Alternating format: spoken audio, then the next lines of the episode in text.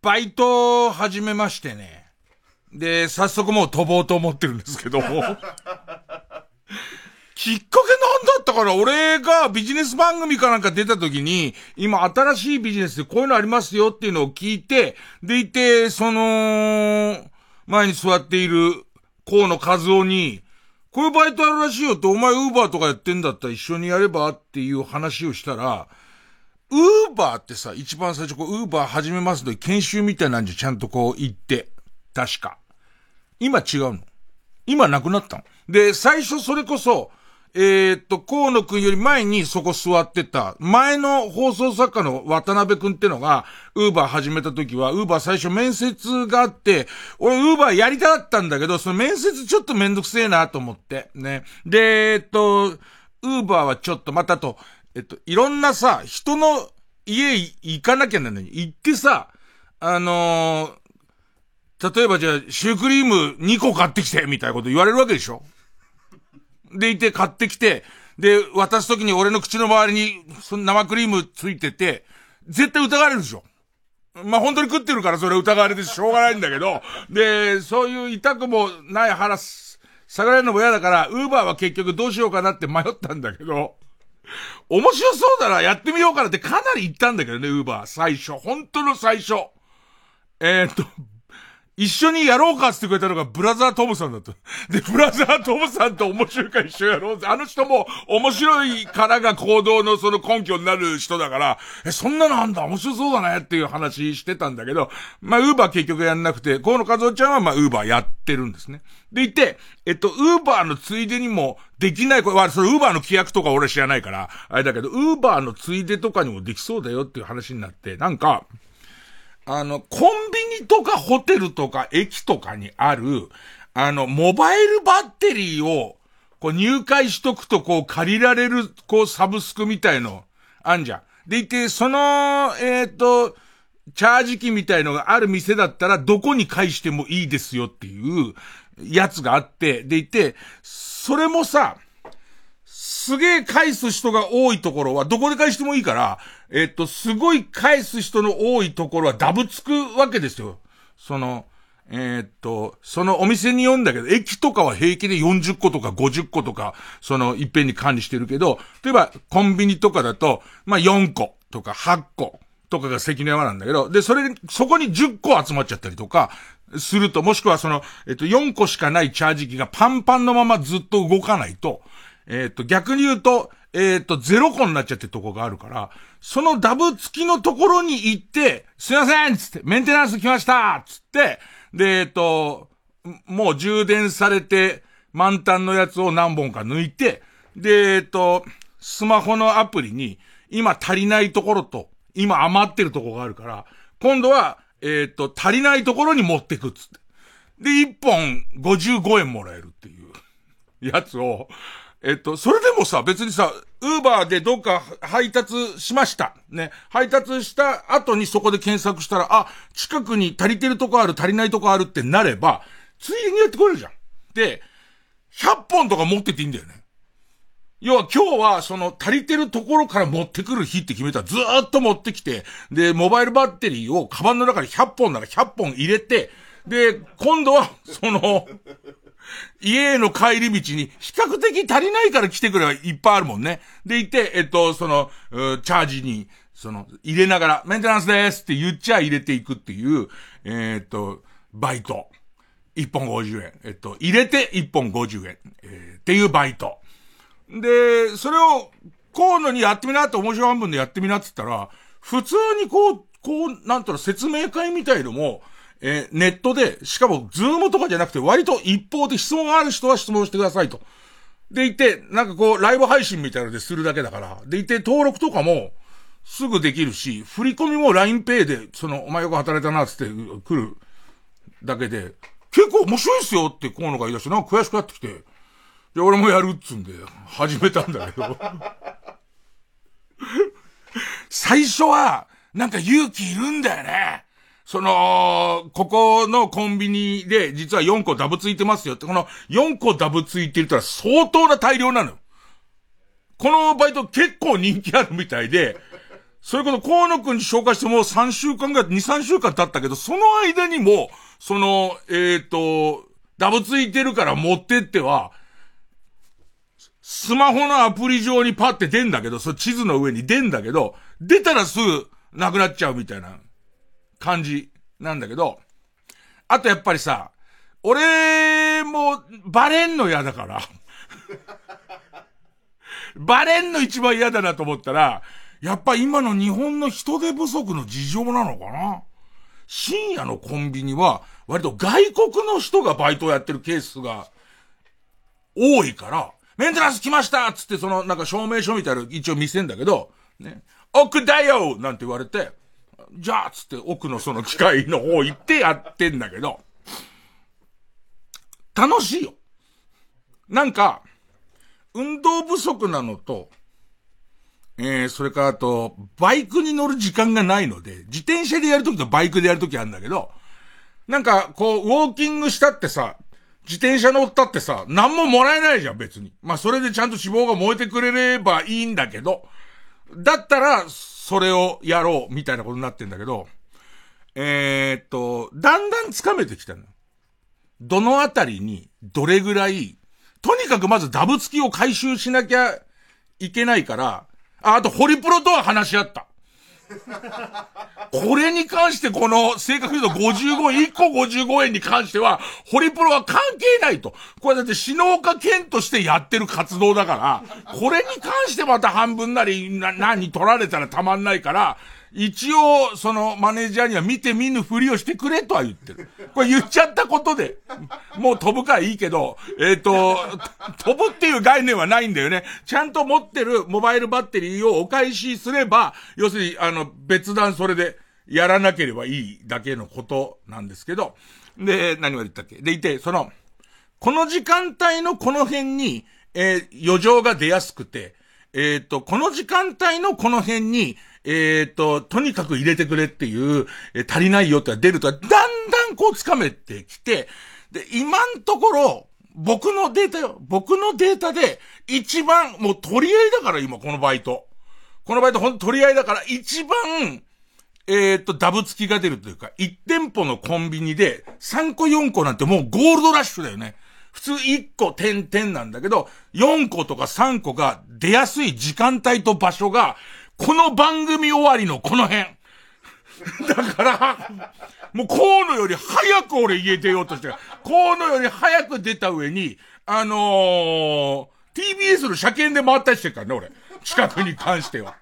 なかなかいないよ。タクシーでバタンって乗り付けてやってきて、でっかいやつが、メンテナンスに来ましたつって、そ1個50円の、その、えっと、バッテリーもらってるの。まあまあ、あの、寒いのと人気になってきちゃったから、なんかその、俺、ほら、長者番付の、まあ、大、世界の2位じゃん。世界の2位の俺が、その、みんなが取り合ってる、そこをやるのもどうかな、みたいになって、えっ、ー、と、ちょっと今は、あのー、弱ってますけど、なんかあのー、楽しいっす。あの、楽しくて。で、いて、えっと、河野和夫は一応今日、この番組は構成三人衆って構成のスタッフの一人で、今まで俺ちょっとこういう話しようと思ってんだけど、みたいのをするのに、まあ、正確に言うと河野和夫は笑いが一回聞いた話になると嫌になっちゃうから、いつもはその今日何の話しようかなっていう時は、その三人のうちの大谷くんと、えっ、ー、と、ビンちゃんっていう、ビンゾコメガネくんの二人に、俺こんなの見てたんだけどさ、みたいな話してんのに、この話題に関してだけは、ラジオで喋るなっていうのね。あの、競争が激しくなるから、その、競争が激しくなるから言わないでくれって言ったら、そんなのは知ったこっちゃないけど、なんかあのね、あの、初めて、俺が、ま、高校に行かなくなった時にお世話になってた、そのスーパーの精肉部の店長が言ってた、バイトは楽しんでやれの意味が分かってた。なんか、魅力はね、そのね、だってその、ディレクターの金子だって、自分の家から、その TBS に、ディレクターだから地下鉄とかで来るじゃん。そうすると、地下鉄の構内とかにもあるの。で、地下鉄の構内とか、電車の駅は、すごい大型の機械が入ってるから、いっぺんに40個入れてくれとか、いっぺんに10個持ってってくれがあるの。で、時間さえうまく合えば、で、これがまた、俺も河野も狙わない理由は、えっ、ー、と、電車の駅内はラッシュなんだけど、もともとバイク移動じゃん。で、俺タクシー移動じゃん。だから、電車使わないわけ。で、その電車の入場料は自分たち負担だから、そうすると入場料だとなかなか苦労が出ないけど、だから、この番組終わって始発が狙いだよね。始発の電車を一駅ずつ降りちゃ、降りちゃと取ってチャージしていけば、相当なビッグビジネスに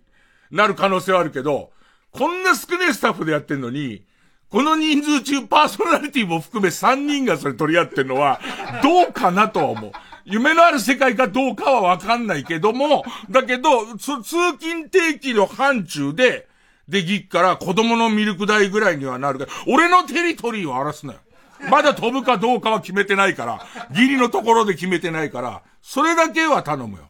今日さ、俺ほらいろんな曲でやってるけど、どうやらよそに聞くとスペシャルウィークらしいよ。バイトで50円もらってる話を、してていいかどうかは疑問で、まあ、ここ関係ないからね。ここ関係ないからいいんだけれども、よそはすごいやってるよ、なんか。ね。えー、うちは、まあ、こんな感じで、行きましょう。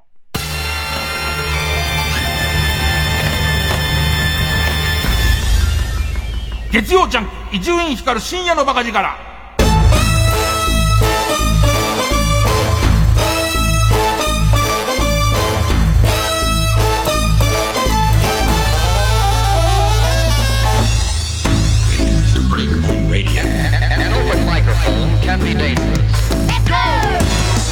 本当に、その、まあ、多いのはコンビニで、あとビジネスホテルのフロントとか、あと普通の居酒屋さんとかもまああんだけど、深夜働いてる人たち、その、だってほぼ片言のね、片言の、その、えっ、と、コンビニで働いてる人とかも、みんな優しいよね。優しくて、すごいこう、この時間一緒に働いてる意識みたいの。しかも、でっけえやつが自転車で、寒い中自転車で来て、その自分のその、お店に設置されてる、それはお店の店長が勝手に、その、契約して設置してんだけど、ものをメンテしてるっていう、割といいんだけど、何件かさ、あるよな。あの、マップでさ、マップの中に3本ってあるから、ここだと思って、その3本で、しかも1時間予約ができる、キープができるから、見っけた途端にその自分の足で行ける範囲を考えて、この3つキープできんな、みたいな、えっ、と、3箇所キープできんな、みたいな、キープを押そうとすると、その店のデータが出るんだけど、えっ、と、住所が出たりとか、まあ今何個あるか出るんだけど、そこにさ、赤い字でさ、トラブルが多発しています、気をつけてくださいっていう、で、だから、なんつったらいいのかな？最初にもう言われる段階で、とにかく礼儀正しくしてくださいって、あちらも働いてるから、お店のレジが混んでるのに、そこ入ってって言ったりとかはダメですよってことはすごい言われてるから、俺最初すげえビビった。絶対、もう怒られるの嫌じゃん、56。56だよ。56がコンビニのバイトリーダーに頭ごなしで怒られるの嫌じゃん。だから最初やるときはどうしようと思ってたけど、全然そんなトラブルあったことないの。あったことないのに、何件か、すげえ、多発中のバッグついてるとこ俺まだ怖くて、怖くて、てこの野郎っていうやつが、お前、お前肉まん見たろ、この野郎。メンテ来たのにお前肉まん見たろいや、あの、水滴がすごい、水滴がすごいなとか、見んじゃねえよ。みたいなところもあんのかなと思って。ね。まあまあ、ゆくゆく、ゆくゆくは俺これで、まあ、車買おうと思ってるから。ね。えー、車はなぜ買おうと思ってるかっていうと、え、さあ、えっ、ー、と、樋口愛で大公開。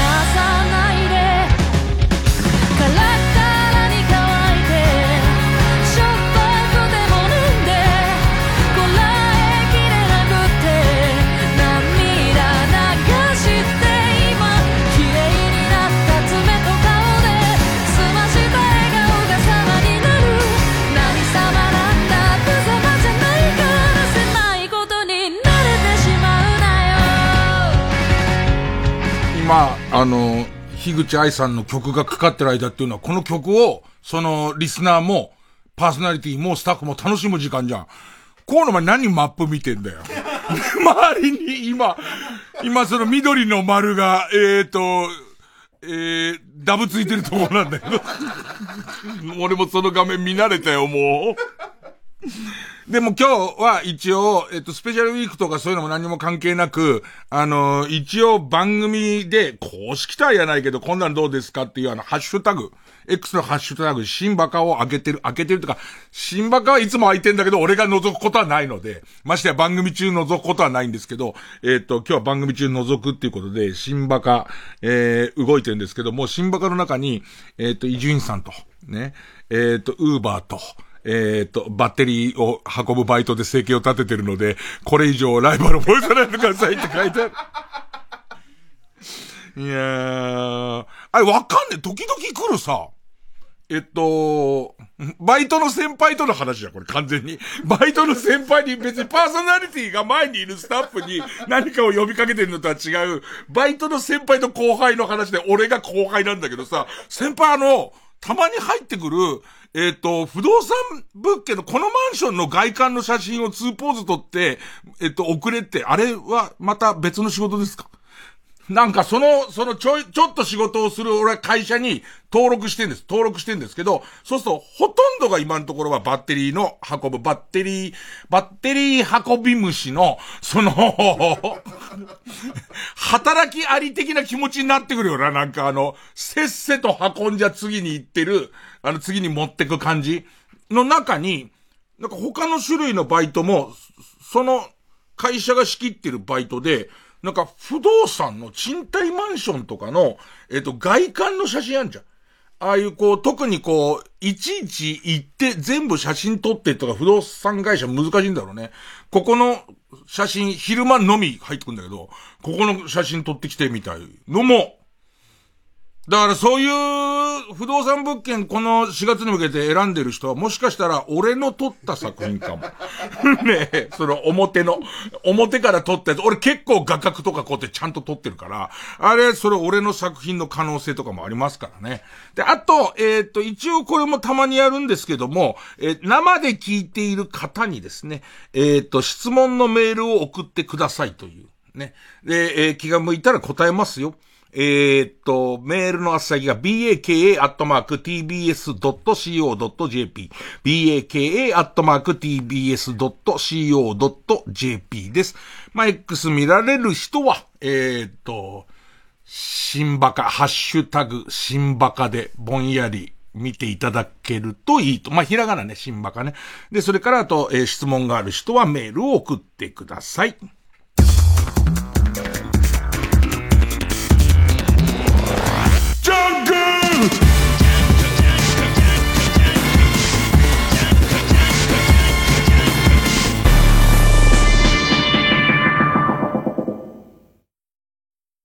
TBS ラジオジャンク。この時間は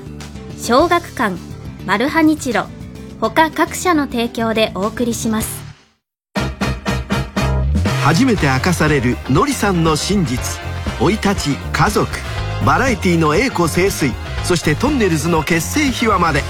のりさん流生きるヒントが満載。皆さんのおかげです。木梨憲武自伝好評発売中。小学館。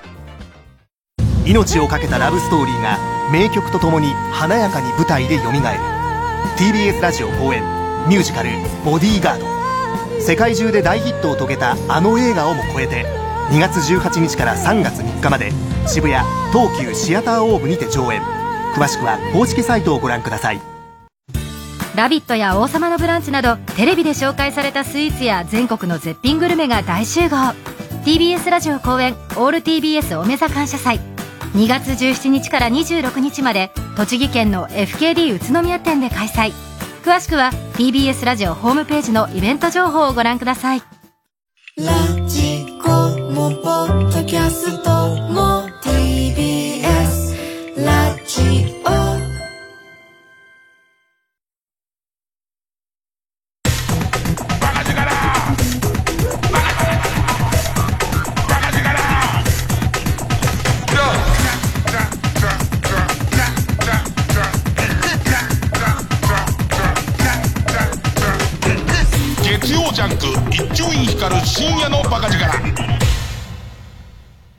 の方に、今、これぐらい持ってますっていう、バッテリー100本ぐらい持ってるやついるわあのー、確か、な、決まりで何本までってのあった気は何本までと、その取ったやつはいつかまでに、え、2週間以内に補充どっかに入れなきゃダメだよっていうルールはあるから、このやり方が一番いいんだよね。要するに今日は取る日って決めたら徹底的に取って、今日は、えっと、それからずっと何本か持ちながら、どっか行くときに配っていくシステムがいいんだけど、師匠って呼ぼう俺ら、この人のこと。おそらく俺らよりすげえ長くやってるからね。あとメール、えー、っと、メールはですね、ラジオネームコアドラさん。割とこの質問メールは普通の興味あるよっていうことを答えますよ。えー、っと、なんかこうギャグが思いつかないみたいなあんまいらなくて。深夜バスによく乗られるとのことですが、深夜バスでの寝方を教えてください。直前まで、死ぬ寸前まで働いて乗るです。だから、え本当に、えっと、真面目な話、これがもうギリまで、ギリまで原稿書いたりとか、ありとあらゆる仕事を寝ずにやるんですよ。だから俺、バスタ、バスタ新宿ってバスターミナル？バスターミナルの、えっ、と、あのー、ベンチで寝ちゃって旅行行かなかったことありますからね、何度も。その、チキンレースに負けるんですよ。だから、あのー、他もそそうですけど、その、とにかくやれる仕事全部やった上で、長距離の、えっ、と、新幹線とか、えー、深夜の、深夜特急的な、寝台列車的なやつ乗るのが一番いいです。そうすると、本当にワープした感じになりますから。なんかまあまあ、電車が好きで寝台列車を楽しもうみたい人は別ですけども、いきなり、はあ、もう十何時間かけて四国行くっていう時に、最初の6時間ぐらいもうバリッバリ寝てますから、パッて起きた時に、うわなんかわかんねえけど名古屋の手前にいるみたいの、すげえ得した感じしますからね。めちゃめちゃ、えっと、疲れ切って、疲れ切って乗るっていうことですね。えー、それからですね、えー、っと、ラジオネームナーパ選手。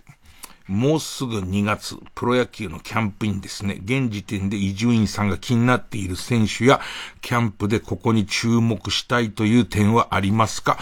えっとね、キャンプ行きます。行くのと、あの、もうみんな知ってるんで、僕あの、キャンプの前後の、いわゆる野球仕事、沖縄仕事に関しては、実はバーゲンセールが始まりますので、あの、こいつは別に、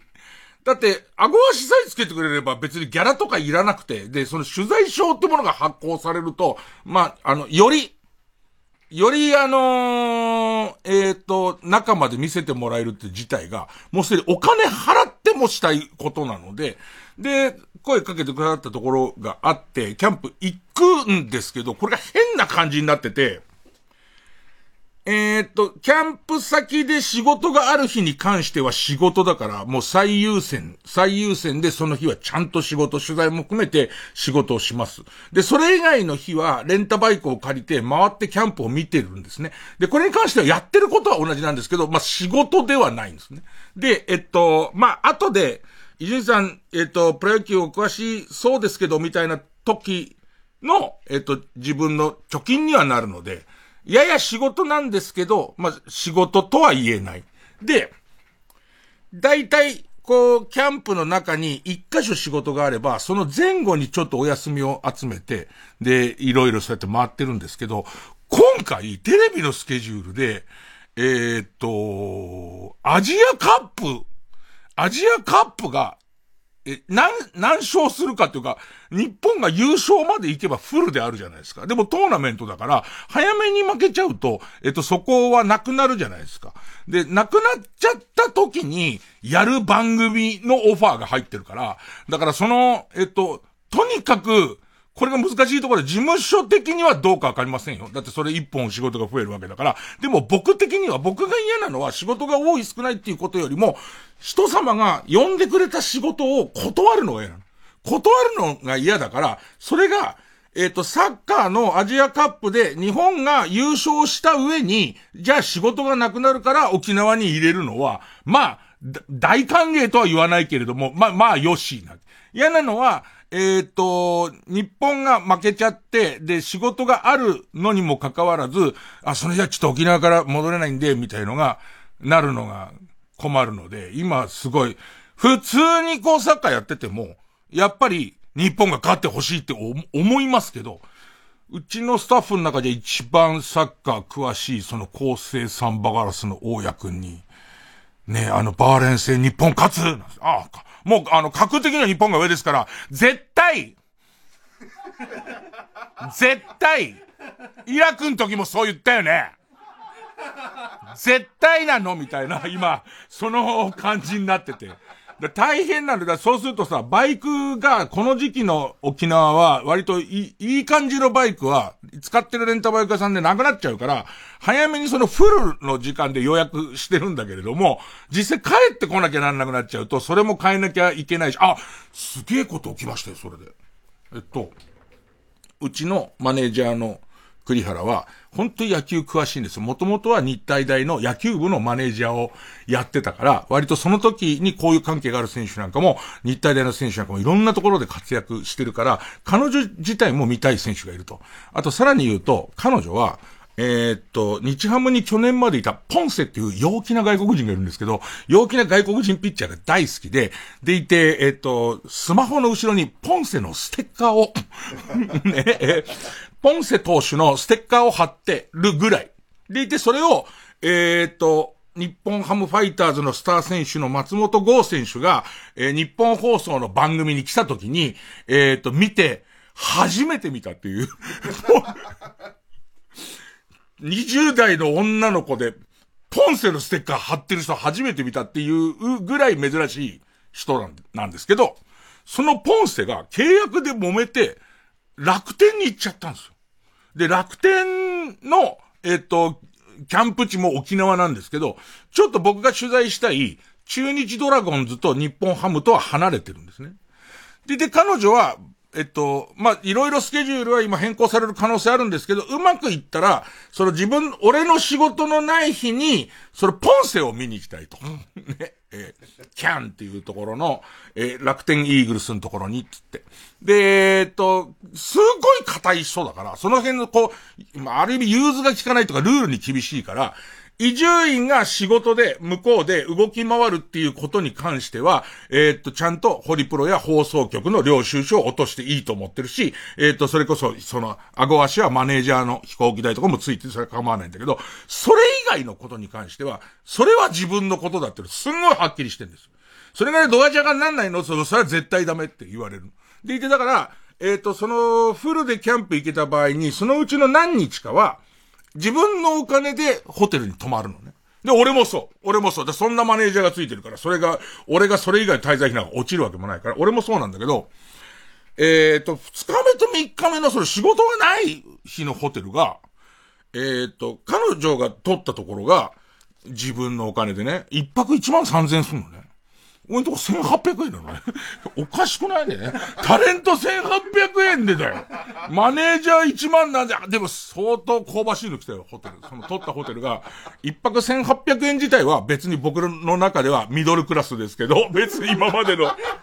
それこそ河野くんと行った時なんかとんでもないとこ泊まってますから、ミドルクラスなんですね、1800って。だって、河野くんなんかすごいの一緒に泊まってから、いや、奮発しましたね、ぐらいの感じなんですけど、笑っちゃったのが、でも今、あの、インバウンドの人も多いし、プロ野球のお客さんも多いから、沖縄のホテルすごいみんな高いの。でいて、一応、名前としてはホテルの結構、ちゃんとしたホテルの名前ついてるのに、1800円。でいて、その中で、えっと、ホテルサイトみたいところで、そこを引いてみたら、えー、別に星の数もそうでもなくて、でして外観が綺麗で、ない、中の部屋のやつ見たら、中の部屋も、え、これなんで1800円なの？って思ったんだけど、下に小さく書いてあるのが、この写真とは違いますって書いてあるね。え、何それ？初なんで、じゃあなんで載せんだよ。実際の部屋とも実際の外観と、もうこの写真は違う。なんなん？イメージ？何？何？ホテルっていうものがどういうものなのかって基礎を俺に教えてるのかわかんないんだけど、そこはもちろんポチりましたね。えー、そこを一応止まって一応拠点にして動こうと思ってるんですけども。なん、なんなんだろうね。いや、そのね、映ってる部屋はどう見ても、いわゆる普通のビジネスホテル8000円とか、そのシーズン重なっちゃうと1万円取るようなホテルの写真で、でも本当に注意って書いてあって。この写真は、実際の親とは違う。何のため載せてるのか全然、全然わからないっていう。で、他にほとんどデータが載ってないっていうホテルなんですけど。でいて、えっと、キャンプインですね。で、質問自体は注目したいっていう選手いますかっていう。僕は去年清宮選手、清宮選手にすごい注目してたけど、あんまうまくいかなくて、今年にかけるっていう感じで、で、僕はクリ、自分の自分のサイズに入る清宮選手のレプリカユニフォームを用意して、で、これを着ようと思って、えー、クリーニング出して、えー、戻ってきた今日ですね、えー、どうやら清宮選手が怪我をしたらしいという、あの、キャンプ前の自主的なトレーニングでうずくまって倒れて、帰っていったっていう一報が届きましたえー、っと、いや、正直今、もう喋っててドキドキしちゃってます。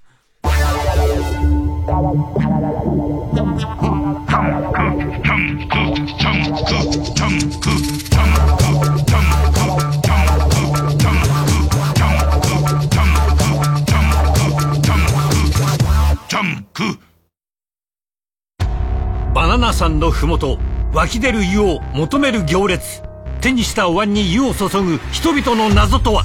次回「パイレーツマルハニッチーロ」フリーズドライ。味噌汁も雑炊も染み渡るうまさ。小腹がパラダイス。マルハニチロ。縮みゆく妻救おうとする夫。不可思議な世界で描かれる夫婦の愛の物語。TBS ラジオ公演舞台「銀行強盗にあって妻が縮んでしまった事件」主演花房真理谷原章介。4月1日から上演。詳しくは公式サイトまで。TBS ラジオ主催みんなで作る復興コンサート2024 supported by ロジスティード。今年のテーマは宇宙。仙台フィルと森口博子によるギャラクシーな共演。3月10日日曜日仙台川内萩ホールで開催。詳しくは TBS ラジオイベントページをチェック。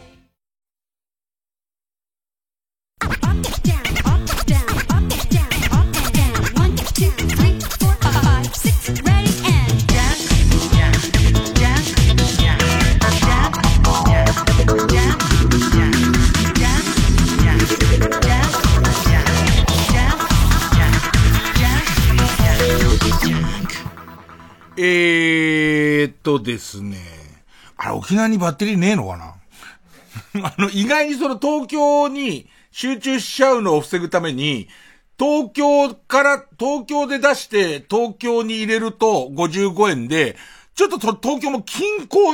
のベッドタウンみたいところまで持ってって補充したりとかすると、ちょっと高いみたいなんだね。でもさすがに沖縄はないだろうし、あと大量のバッテリーを飛行機に持ち込むこと自体がお前何なんだよっていうことになるだろうから、まあちょっとバイトのことは忘れますけどね。えー、えー、っとね、メールもうちょっと言ってきますかね。えー、っとですね。えー、ちょっとひねってんな。サースンさん。ラジオネームサースンさん。え僕はカヌレを初めて食べた時にうますぎて腰を抜かしそうでした。伊集院さんは最近食べたものでうますぎて腰を抜かしたものはありますかっていう。ないですね。腰って美味しいもの食べても抜けないんで。ね。で、えっと、慣用句としての、ね、ほっぺが落ちるとかね。えほっぺが落ちるってあんまどういうことかつかめなかったけど、進撃の巨人を見て初めて、あ、こういうことかっていう。相当美味しいものを食べたんだな、なんつって、脇腹とか持ちてますけど、ね。で、あのー、えー、暮れに食べて、で食べ直したんだけど、うまって思ったのが、えっとね、えー、よく僕が言うカスペ、カスベっていう、赤エイかな？エイ、エイの、えっ、と、肉。エイの肉なんですけど、これは旬が、えー、冬が一番うまくて、で、僕は青森県に伝わってるって聞いてたんですけど、どうやら北海道にもあるらしいですって、そのカスペ、カスベっていうのがすごい好きなんですけど、とにかくエイは腐敗スピードが異様に速いので、あの、なかなかその東北からこっち側に来ることはないんですけど、これを暮れの番組で、えっ、ー、と、めちゃめちゃうまいんですっていう話をしたら、えっ、ー、と、函館かなんかのカスペ、カスベ業者が水産会社の人が、これ食ったことあるっていう。なんか俺はね、えっ、ー、と、その、エイの、まあ、縁側的なところ、すごいこう骨がいっぱい通ってて、その間に肉があるところの骨が超軟骨でコリコリでめちゃくちゃうまいのが大好きだったんだけど、これ食ったことありますって言うんで、カス、カスベの頬肉の唐揚げっての食わしてもらったんだけど、俺、この世、この世で食べた唐揚げの中で、一番うまいと思った。あの、魚の唐揚げって、正直高が知れてない。で、ちょっとでも品質の悪いやつ、えっとね、オーストラリアとかイギリスでフィッシュチップスって魚の揚げたのを食べるときに、まあ、現地の人の食べるものを悪く言いたくないけど、日本の魚事情で食べてると、ちょっとこれ言ってんなっていう、こう、魚の、悪い魚の、その揚げた、その悪い魚を悪い油で、悪い人が揚げて、でいて、揚げたやつを体調の悪い時に食べたことあるんですけれども、ね、じゃあもう、元のポテンシャルわかんないね。そのなんか海外でフィッシュチップス系食べると、重いのが多くて、あんまり俺は魚の唐揚げを美味しいと思って食べたことはなかったんだけど、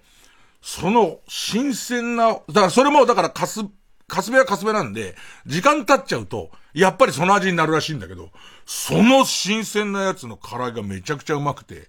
あとは、まず腐りやすくて、で、さらに、あの、カス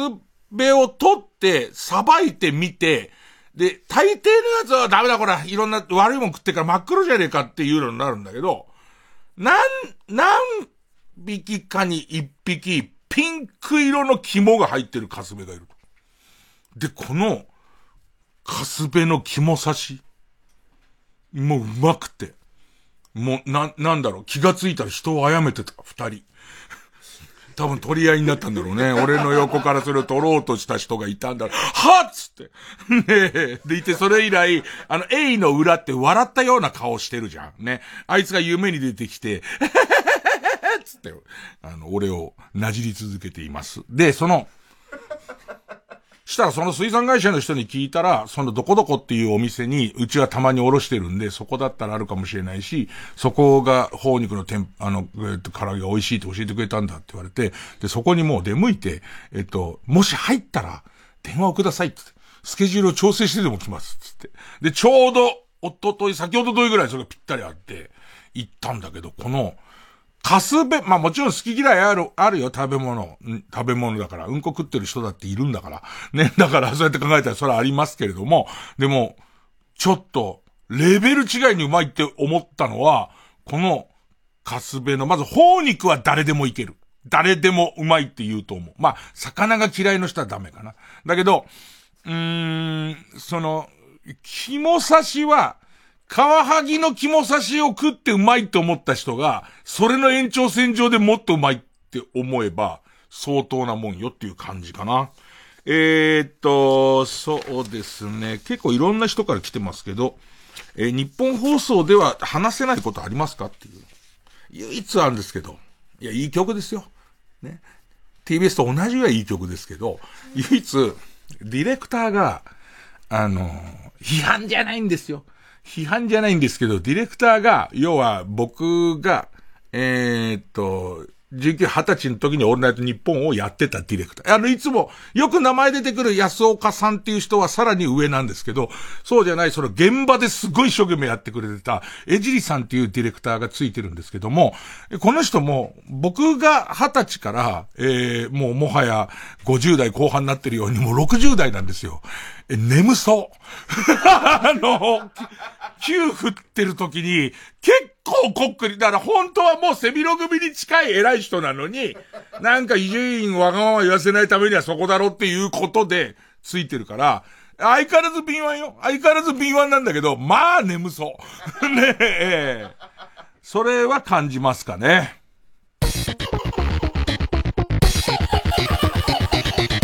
月曜ジャン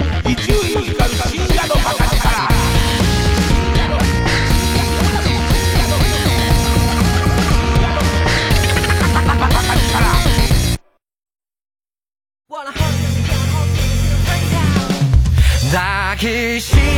しまいそうかすれた夜空の下で会えたら抱きしめてしまいそう震えるこの手そっとそっとここで「ジ・エンギーの「 Hold You Again」をお聴きください。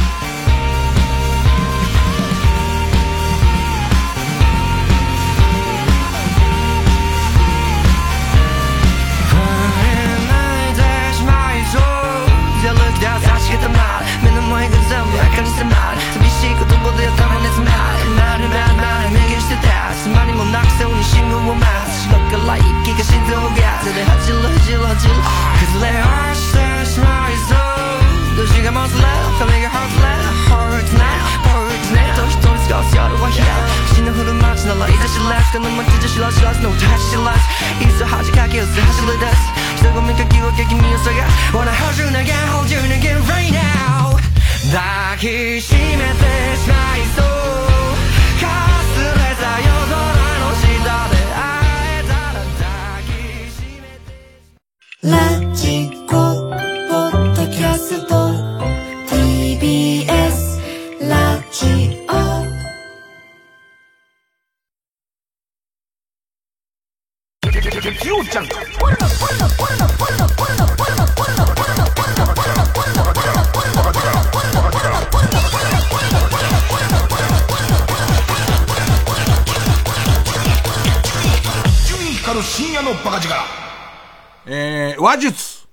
和芸、ね。ええー、まあまあできれば極めたいと思ってるし、それはなんか世の中の人と比べて極めたいってことじゃなくて、えっ、ー、と、自分のできる限り、えー、到達できるところまで、こういう、えっ、ー、と、和芸とかっていうものを、えー、磨いていきたいとは思う中で、パラドックスっていうか、今から別に怖い話はしません。お化けの話はしませんけれども、僕はもともと階段を語ったり、階段を作ったりとか、階段を脚色するのがすごい好きで、で、それはその、和芸に頼るとこが大きいし、その和芸の真骨頂はこういう怖い話とかオカルト話っていうのにはよく付き物であって、で、えっと、なんでしょうね。えー、最後にここで怖がらせるためには、ここで一回、えー、ちょっと安心させようとか、えっ、ー、と、いろんなやり方があるんですけど、えー、最初に怖そうだなって思ってた方向と違うところが怖いとか、あと、こういう場所で声のトーンを低く、ここは高く。でいて、えっ、と、最初の入り口はゆっくり、途中は、早口で、で、えっと、最後は、みたいなやり方があるわけです。その間を取ったりとか、いろんなのがあって、この全部をやっていくと、一番怖い話、まあ、えっ、と、怖い話とか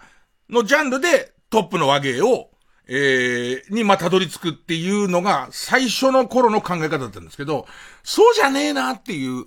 昔この話したことがあるけど、もう普通に手におはが上手に使えないぐらい、話が下手の緊張しの AD が、えっ、ー、と、名古屋の番組の AD がした怖い話の怖さ。要は、この人はそんな怖い話をしないなとか、えっ、ー、と、もしくはなんか、俺の学んできたルールとは全然違う方向から入ってくる方が嫌だなとかって、一個は、それこそ、えっ、と、ジャンクをずっと聞いてる人で言うと、ああ、前話題になったなって言われるかもしれないけど、おぎやはぎの、えっ、と、おぎくんの話で、俺たまたまテレビ見てたら、それ、俺、おぎやはぎの、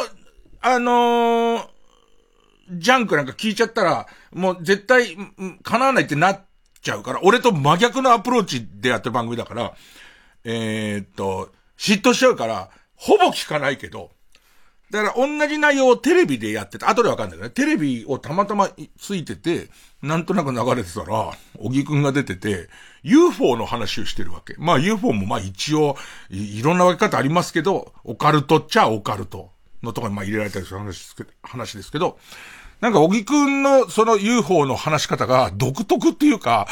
あの人そうじゃん。怖がらせ怖がらせようとかそういうの、そのなんで、作為があるっていうよりは、ただただ喋る人じゃん。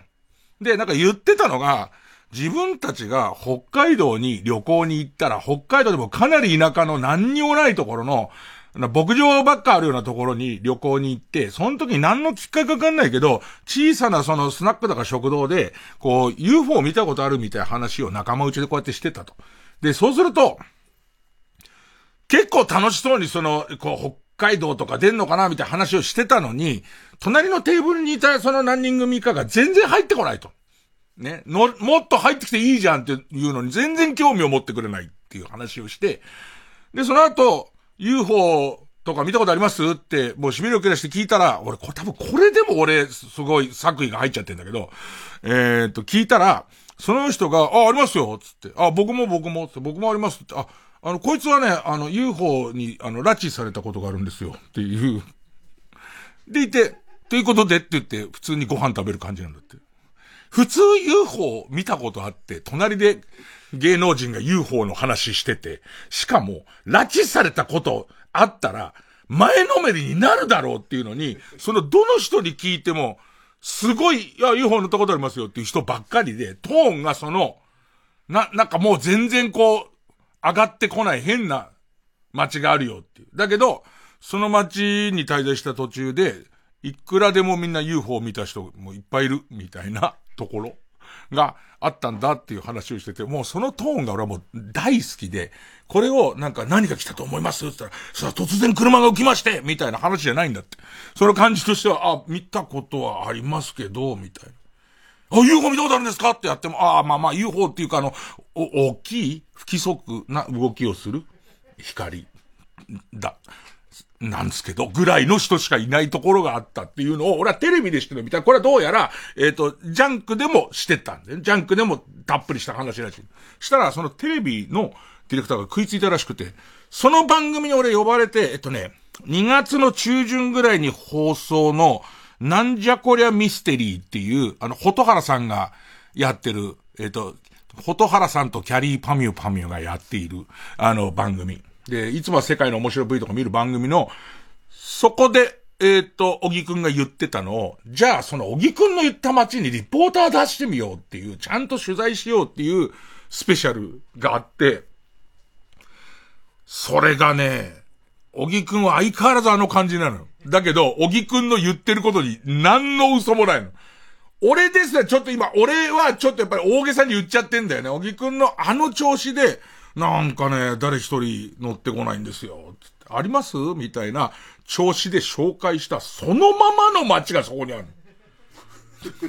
その番組でも、すいません、と、一応アポイント取ってて、誰々さん、なんか普通のオフィスみたいなところに、えー、っと、何々さんのところを訪ねてきたんですけど、って、これは、えー、っと、小木くん自ら言ってんだけど、訪ねてると、受付にいたおばさんが、あ、あれね、UFO に拉致された件ね、なんとかさんぐらいの ぐらいの感じだし、その周りで UFO 見たことありますかって言うとみんなその調子の、いや、ありますけど、UFO かどうか僕わかんないですけどね。って大きな不規則な光が、みたいな話なんだけど、これはその2月の半ばにオンエアだから、それを見てもらって俺が言う、小木くんのその、なんつうの？小木くんが自分で言ったんだよ。俺が途中で、こういう話って芸人だったらさ、3のものを10にしたりとかするじゃん。10のものを15にしたりとかしちゃうのは、芸人の差がじゃないの？って、小木くんに聞いたら、いや、俺はむしろ10のものを7しか伝えられないタイプだから、つって。いや、それもどうかと思うんだけど、それもすごい説得力あって、俺の中で、あ、こういう、なんつうのかな。えっ、ー、と、その時生暖かい風が吹いてきて、みたいなじゃないこ、ないやつの究極みたいなやつで、でも実際のその、インタビューの変さ。あの、誰一人、その、横で UFO の話してるのに、全然乗ってこない感じとか、あと、根掘り葉掘り聞き出す、小木くんが聞き出す UFO に拉致られた体験も、すごくねえかって、だからトーンが全然違うの。で、しかもなんか、もう一回こう、じゃあその時一緒のスタジオのとこ行くよ、みたいなのを展開していくんだけれども、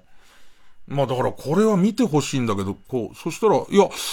僕といた時以上に、二回目に、えー、遭遇した時はもっと大変だったらしいですよ、って言うのよ。え、そんなこと一言も言ってなかったですよ、みたいな。で、戻ってきと、おお一回目の話すればいいんだと思ってたんで、っていう。でもなんかそれの点と線がいっぱいこう繋がっていくのが相当面白くて、なんかそれが多分俺がレポートしたりとか、俺がそれに遭遇してたら、まあ、ラジオならば、おそらく見もしなかった宇宙人の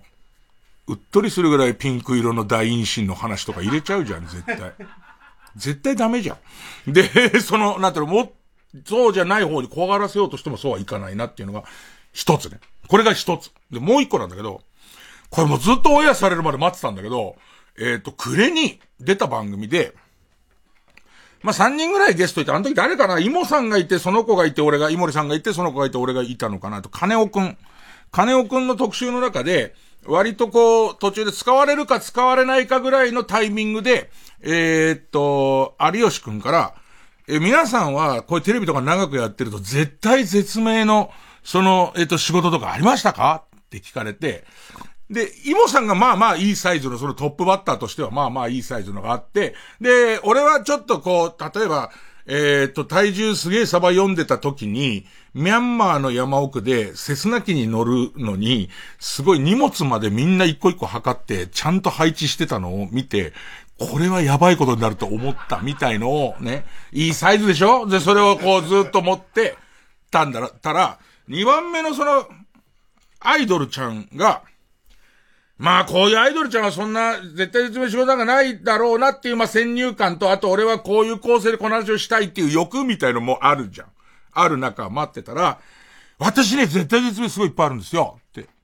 言ってきて。で、えっと、あと、えっと、一回は、と、電車の中で酔っ払ってる人にずっとなんか因縁つけられて、もう困っちゃって、つって。あと、あと、あと他にも、えっ、と、大阪に仕事で行った時も、なんか路地で、なんだかわからないおじさんに付け回されて、で、えっ、と、ずっと変なこと言われたりとか、あとは、なんか、その、親戚の家行った時にも、こういうことがあったりとか、絶対絶命なんかすごいいっぱいあるんです。つっ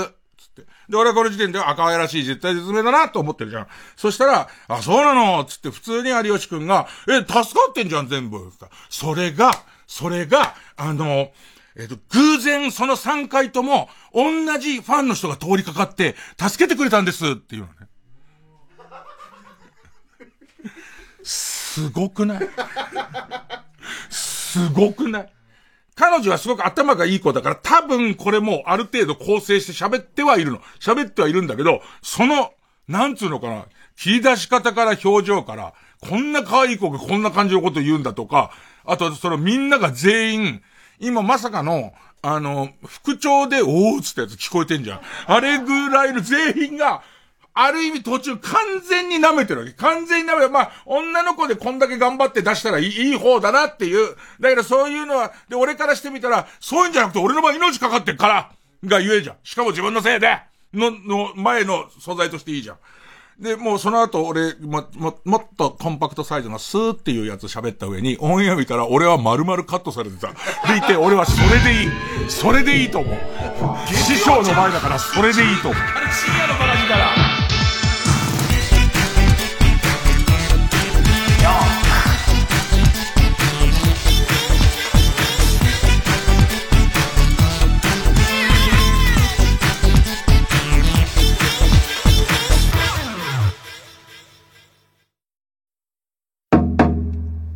今、ラジオをお聞きの皆さん、桂宮治からお知らせです。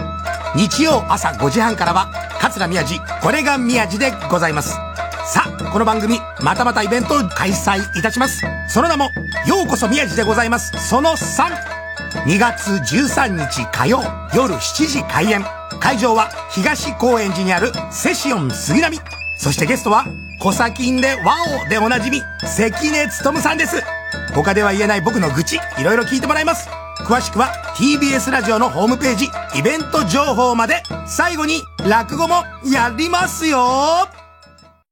TBS ラジオ公演、林部聡30歳の旅立ち、叙情歌を道連れに。日本の美しい調べを届ける歌の旅、どうぞお越しください。茨城県つくば市公演は3月23日、ノバホール大ホールにて開催。詳しくは TBS ラジオホームページのイベント情報まで。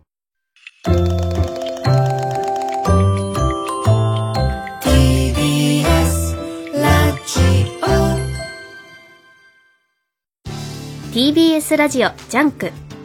この時間は小学館マルハニチロ他各社の提供でお送りしました。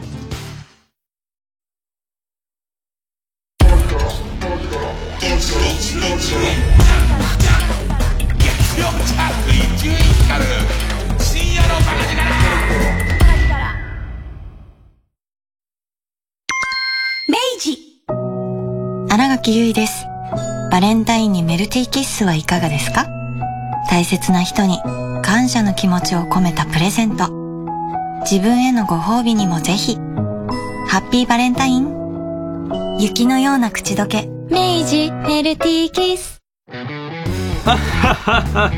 い、ジョージ。イヤホンつけて何笑ってるんだい？おお、マイケル。今 N93 金の国の卵丼ぶりを聞いていたんだよ。ああ金の国ってあの若手コント師かい？そうさ彼らはネタだけではなくトークも面白いのさ。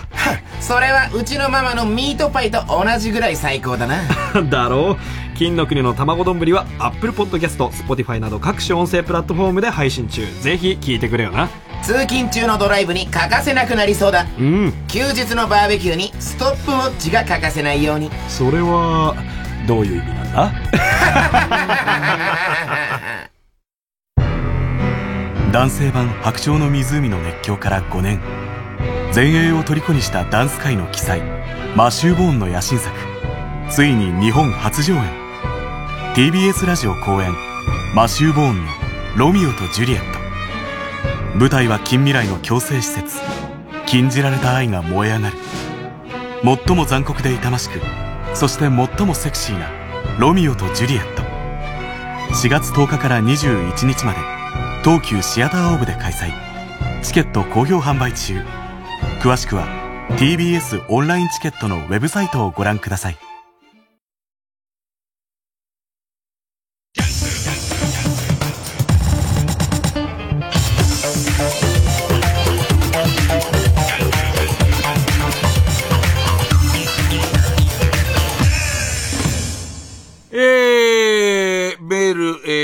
生で聞いていただいている方からの質問に答えます。えー、ラジオネームミッドナイトブルーさん。えー、と、特定の放送局名だと、もしかしてガセだと迷惑がかかるかもしれないので、まあまあその、ある放送局の夕方の枠が空くそうですが、オファーが来たら伊集院さんがやる可能性はありますか？やる可能性はありますね。えっと、逆にオファーもらってるもので、えっと、各所検検討しているものもあるし、あと、こういう形の番組をやりたいんですけどっていうこっち側からのオファーを、えっ、ー、と、出しているところもあります。で、えっ、ー、と、先週のラーメンの条件じゃないんですけど、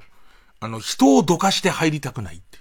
あの、もうすでに開くことが決まっているところとかは構わないんですけども、えっ、と、人をどかしてまで今、えっ、ー、と、入りたいはないけど、でも何種類かこういう番組やりたいよっていうのと、あとはもっと言うと、今日本放送でやってるやつも、もともと契約としてはそのナイターオフ期間ってことで始めてるから、まあ、手応えはかなりおかげさまであるんで延長したいんですけど、なかなかそれの今言ってるどかさずにみたいなことがどうなるかわからないっていうのと、えー、っと、別に、あの、あの番組がそっくり、そのまま、TBS でやっても、全然僕はそういうオファーをいただけるならば、それは嬉しいですけども、え、びっくりすることで TBS からは全くないです。えっと、あの、何一つ、あの、特番ですら、特番ですら、もしくは誰かのピンチヒッターですら、一切ないです。はい。で、えっと、他局からは、まあまあいただいてるので、あの、それは、えー、頑張っていこうかなという状況ですね。だから、なんか本当にここが、例えば、えっ、ー、と、優待しますとか、もういろんな都合で、ここは変えるってことが決まっているっていうところにオファーがあれば、かなりいい、かなりいいですね。で、なんか同じ種類のラジオはあんまやる気はないので、えっ、と、こういう同化してる深夜放送は多分ここだと思います。でいて、ここ以外で深夜放送をやることになる場合は、えっと、ここの、え、首の宣告が先です。えそれがあれば、また予想とかっていうのは考えますね。えー、っと、ペンネーム、激ラブプリンスアンソニー。ドラマや映画のオファーがあったら受けますか？あ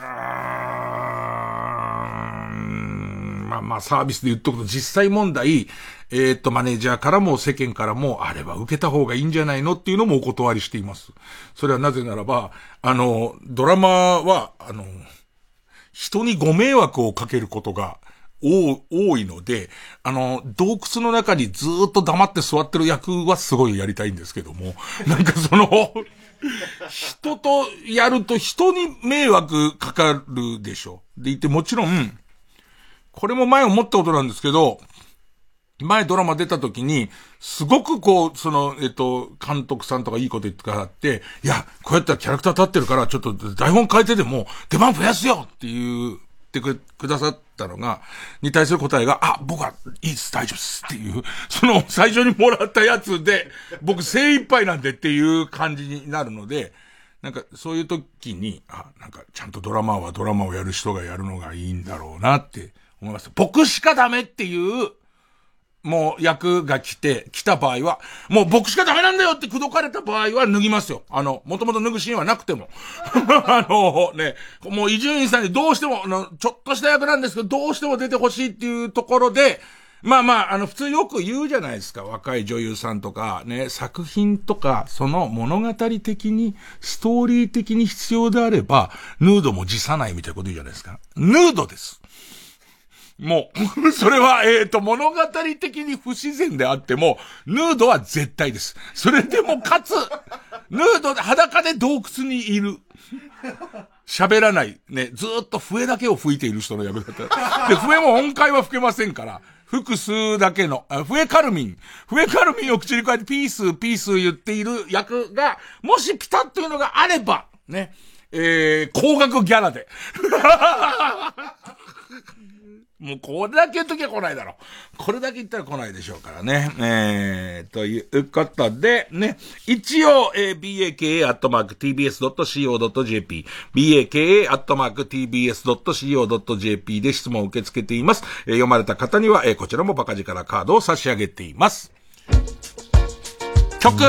安倍優馬、I'm falling for you。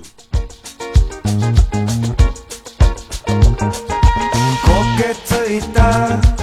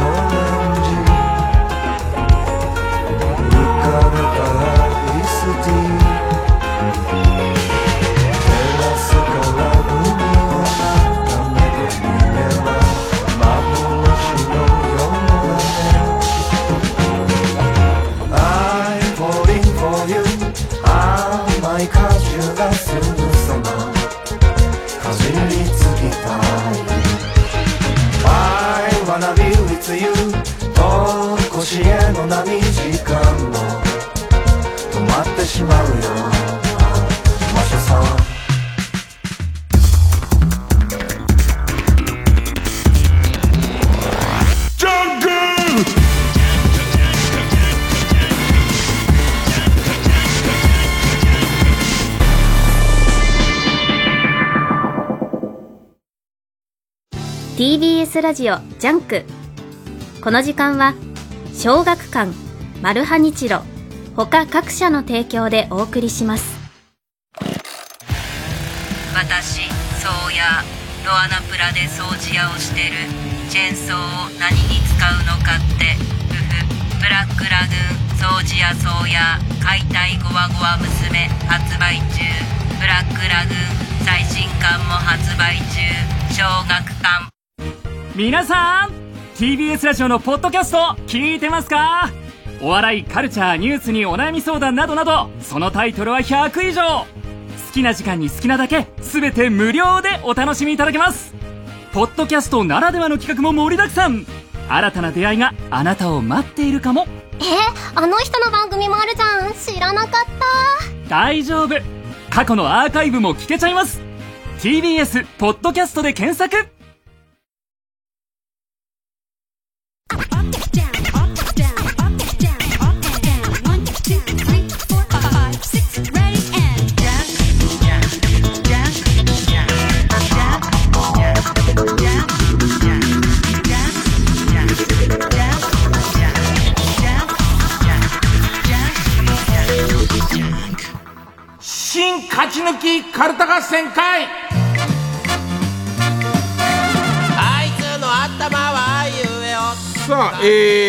問、えー、ラジオネームラニュークイックさん。新しいウルトラマンはどうですか？ウルトラマン、なんだっけ、ブレーダーだっけ？が終わって、で、えっと、まあ、映画があるから映画楽しみなんですけど、新しいやつ始まって新しいの見たんですけど、最初、ちょっと、その、今までのやつに比べるといまいちだったんですけど、途中で怪獣が襲ってきた時に、もう住民がみんな逃げてんですけど、その男前の隊員が、あのー、逃げ遅れた子犬を助けたんですよ。で、その子犬が、えっと、黒いミニチュアダックスフントだったんで、えー、あいつはいいやつっていうことに。もう俺の飼ってた犬と一緒なんで、もうあいつは素晴らしいっていうことになりましたが、見るかどうかな、今までの、そのちょっと温度とちょっと違う感じがして、ええ、ちょっと今どうしようかなぐらいです。さあ、え番組オリジナルのカルタを作る、えー、新勝ち抜きカルタ合戦会のコーナーです。毎回2つのテーマのカルタが戦って生放送で番組を聞いている皆さんからのメール投票で勝敗を決めます。だから、メール投票がいつもの、え baka.tbs.co.jp になっているので、メール投票開始と同時に質問のメールは終わりです。ね。一応質問読まれると、割とあっさりとした質問でも、えー、っと、バカ力カードを差し上げています。えー、ラジオネーム母乳ポイントさん。YouTube で対談したい方はいらっしゃいますか？こっちから対談したいって人あんまいないかな。唯一、やっと、あのー、水道橋博士が、えー、っと、体調回復してきたので、でいて言われてやってますんで、水道橋博士、博士と、それこそ水道橋博士と玉袋筋太郎ぐらいかな。あとは呼ばれて、呼ばれた時のタイミングって感じですかね。えー、なんだかんだルールはいつもと一緒です。今週の対戦カードはまず現在勝ち抜き中のこちらです。おもうまい店の企画会議で、面白いを超えてしまったので、泣く泣く放送を見合わせている店の特徴やメニューがテーマの、やばうまい店カルタ。今週は家業です。で、対する予選ブロックからた、えーえー、登場のカルタは、ありとあらゆることに対応したイラストがあるイラスト屋の、イラスト屋にもないイラストがテーマの、裏のイラストや、裏ストや、えー、カルタです。じゃあ行きましょう。まずはこちら。やばうまい店カルタ。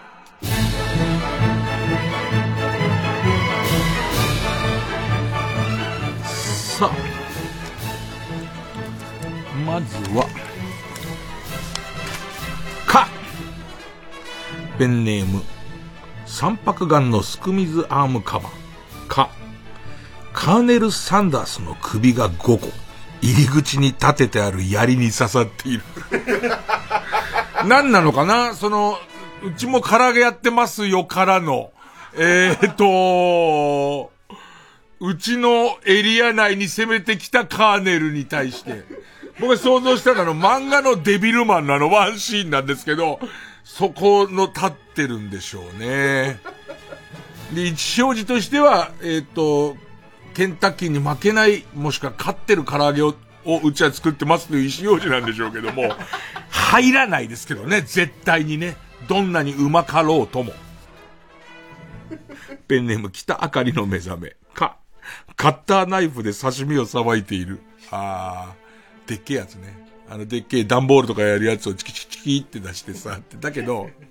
船の上とかで、釣ったばかりの魚とかをやるのに、結構作っ、やってくれたりとかして、船の上とかだと、なんか、ちょっとこう、漁師料理っていう感じで、それはそれで嫌じゃないんだけど、普通にあの黄色いカッターチキチキチキって出してさばかれてると、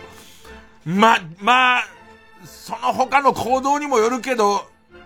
入り口にカーネルの首が並んでてってなっちゃうと、もう、もう、ないね。うん。ペンネームイエロー軍曹。か、カツ丼が一番の売りだが、食べられるのは店内ではなく、町の警察署の取り調べ室だけって、あー、これはお出しできないんですよってお店のメニューじゃ、デリバリー専門なんだ。デリバリーもしかも特殊なデリバリー専門なのね。グリーンピース乗ってる感じすんななんか。えー、っと、割とこう、今流行りの、卵が全然こう、半熟のトロトロのやつじゃない、ない感じだよね。ねペンネームナンバーナンバー。か、カツを揚げている厨房から、あつ熱いと、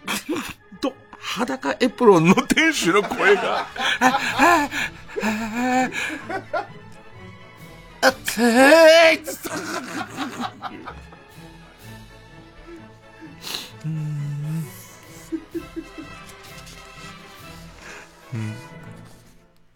ペンネーム、虹色ろうそく。やばうまい店。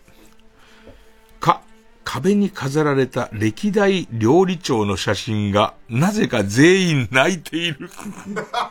まあまあいいレストランだよね、このレベルだと。ちょっとまあまあいいレストランなのに全員が泣いてる。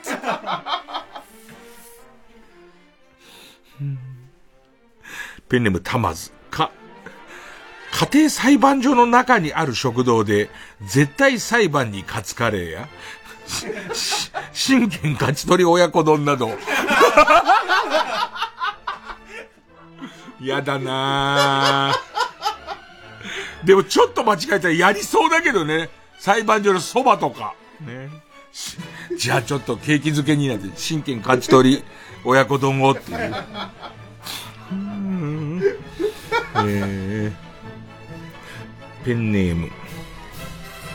そろそろ旧姓中山。木。近所からパトカーのサイレン音が聞こえ出すと、店長がそそくさとバックヤードに下がる。ペンネームポコヤ火山、木。QR コードが席に置いてあるので、そこから注文するのかと思い読み取ってみると、渡辺一慶さんのウィキペディアに飛ぶだけで、注文は普通にするだってなんで、なんで渡辺一慶さんのウィキペディアに飛ぶんだよ。うん。ペンネーム適当文科生、き。今日は食い逃げはなさいますか？とメニューオーダー前に毎回聞かれる。あ普通にあの伝票みたいの持って、普通に店員さんが来て、えっと、今日は食い逃げなさいますか？あ、払われます？で、何ですか？っていう、食い逃げする予定になったらどうすんだよ。ペンネーム、平成手こき合戦チンポコ。き、聞いたことのない決済方法しかないっていう。あー。なんでしょうね。つる、つるつるマネーみたいな。なんだよ、それっていう。で、アプリ入れてください、アプリ。つって。で、いて、一旦、一旦アンチウイルスソフトが入れていいのか聞いてくるっていう。でね、このアプリっていう。ペンネーム、かんざしトイレ。き、キッザニアから連れてきた子供を安く働かせている。うまく手なずけでも、もっと本格的なやつできるよ、つって。ね。早く下げろな、つって。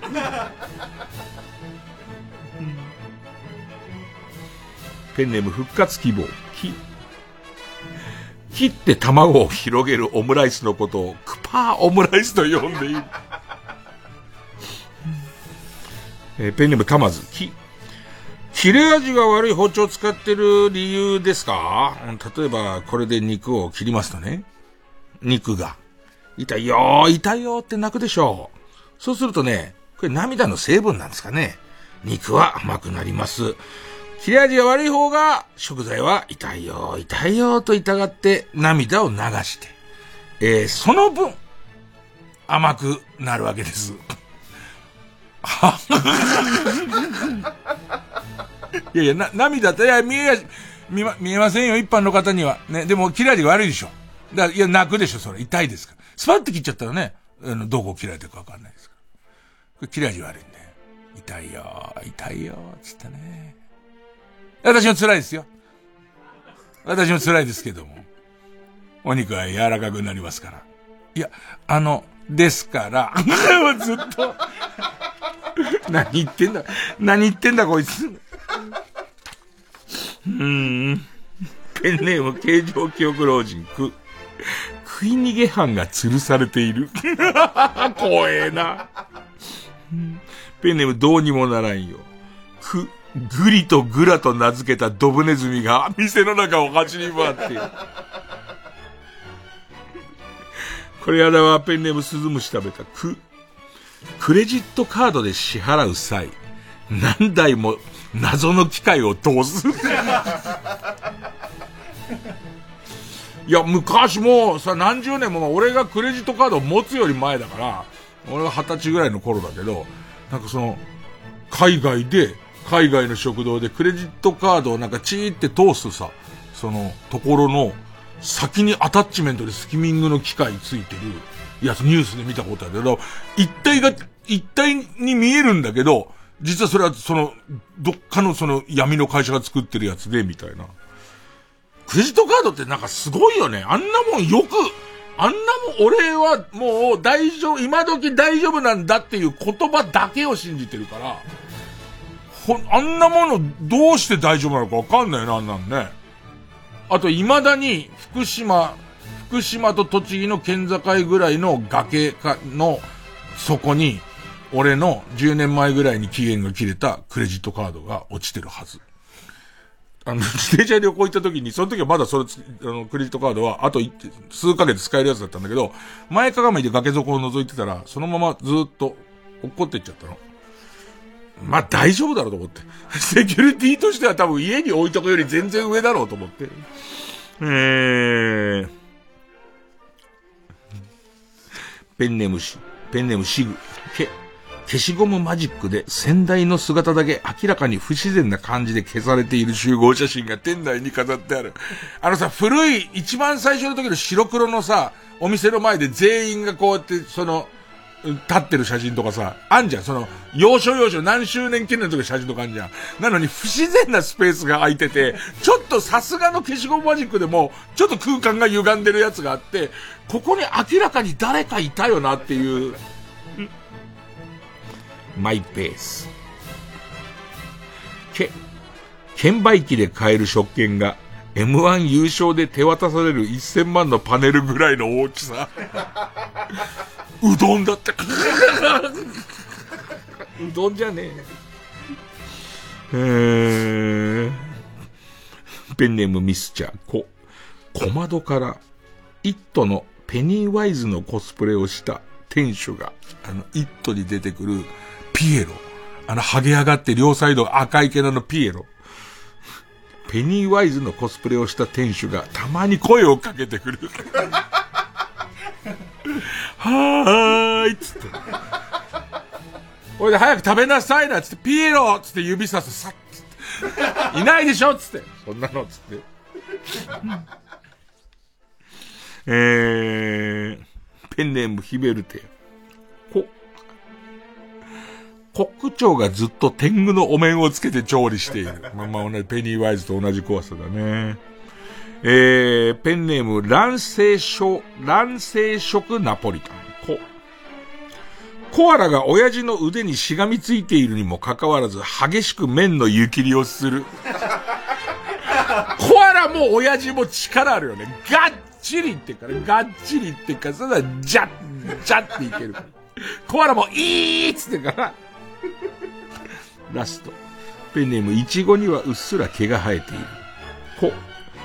こち亀が全巻揃っているが、63巻と64巻の並びが逆なので、直すとゴゴゴという音とともに、棚と壁が動いて、隠し部屋が現れる。ねえ。いや、こんなとこですかね。相当嫌ですけどね。僕はあの小窓からイットのペニーワイズのコスプレをした店主がたまに顔を出すっていう。で、その小窓もスタンって閉まるやつだよね。その、えちょっと親とか見せようと、スタンつって。さあ、対するはこちら。裏のイラストや、裏ストやカルタペンネームナックルボール。パプリカを歌っていた子供たちが武器を手に殴り合っているイラスト。もう何年ぐらいパプリカの？パプリ、5年とかそんなもん。もう子供なんか5年経ちは相当な大人だよね。それ武器持って殴り合ってるっていうね。えー、ペンネーム、北あかりの目覚め。は、母親の旧姓は？という秘密の質問に、ドクロ丸と何度入力しても弾かれてログインできない人のイラスト。そんな特徴的な名前をどうして忘れたカタカナで入れたのかな？ドクロ丸はなかなか間違えない名前だからね。えー、来たね。三白眼のすく水アームカバー。は、バームクーヘンにチンチンを入れてみたら、穴の向こう側が国会中継のカメラの前に繋がっていた人のイラスト。感じとしては、入れてみたかったらと思う。入れてみた相当でも食べ物ですからね。抵抗するわけですよ。それでいて、いや、我慢できずに好奇心で、スコって入れてみたら、ちょうどついてたテレビの国会中継の下のところ同じタイミングで下からニョキって出る。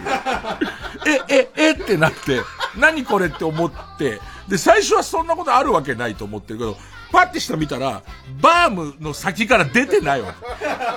そこからもう異空間を通ってるから、バームの先、え、え、えってまたなるじゃん。恐る恐るスーって抜くと、そのテレビの画面からも消えるから、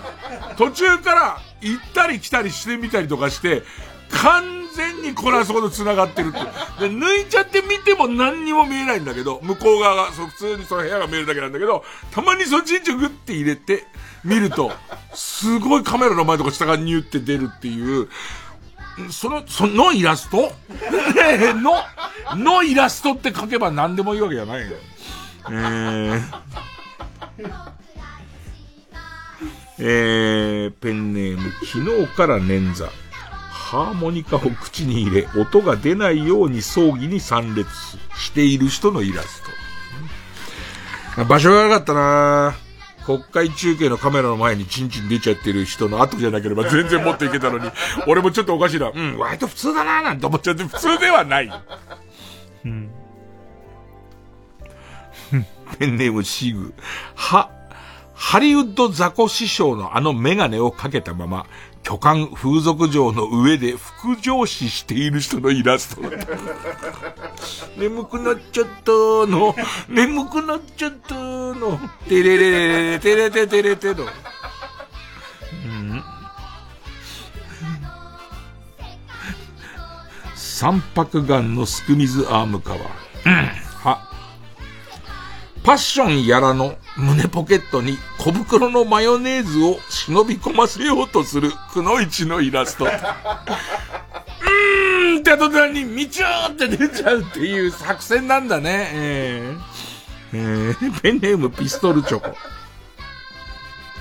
日付変更線から祈祷だけ出してる人のイラスト。でもさ、日付変更線ってさ、なんていうの、土地を境のものじゃないから、多分、チンコの、の、なんて、太さ、要は、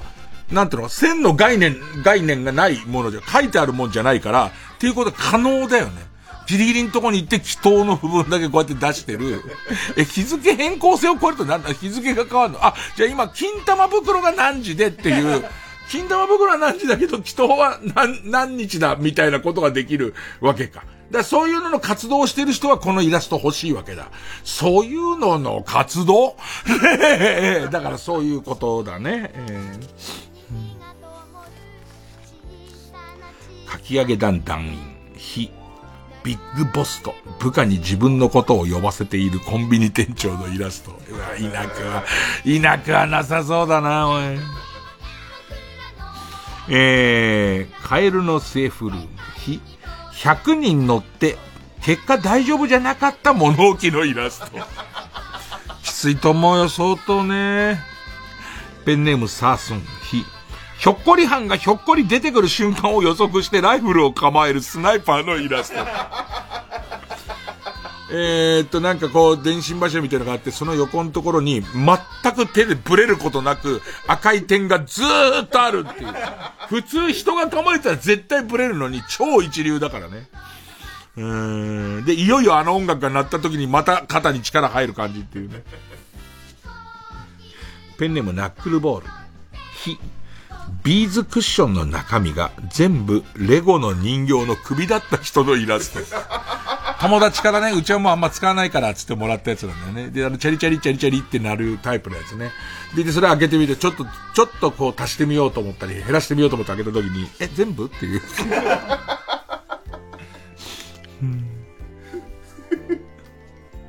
ペンネーム、カエルのセーフルーム、ふ、筆下ろしバスツアーのバスに乗り遅れる人のイラスト。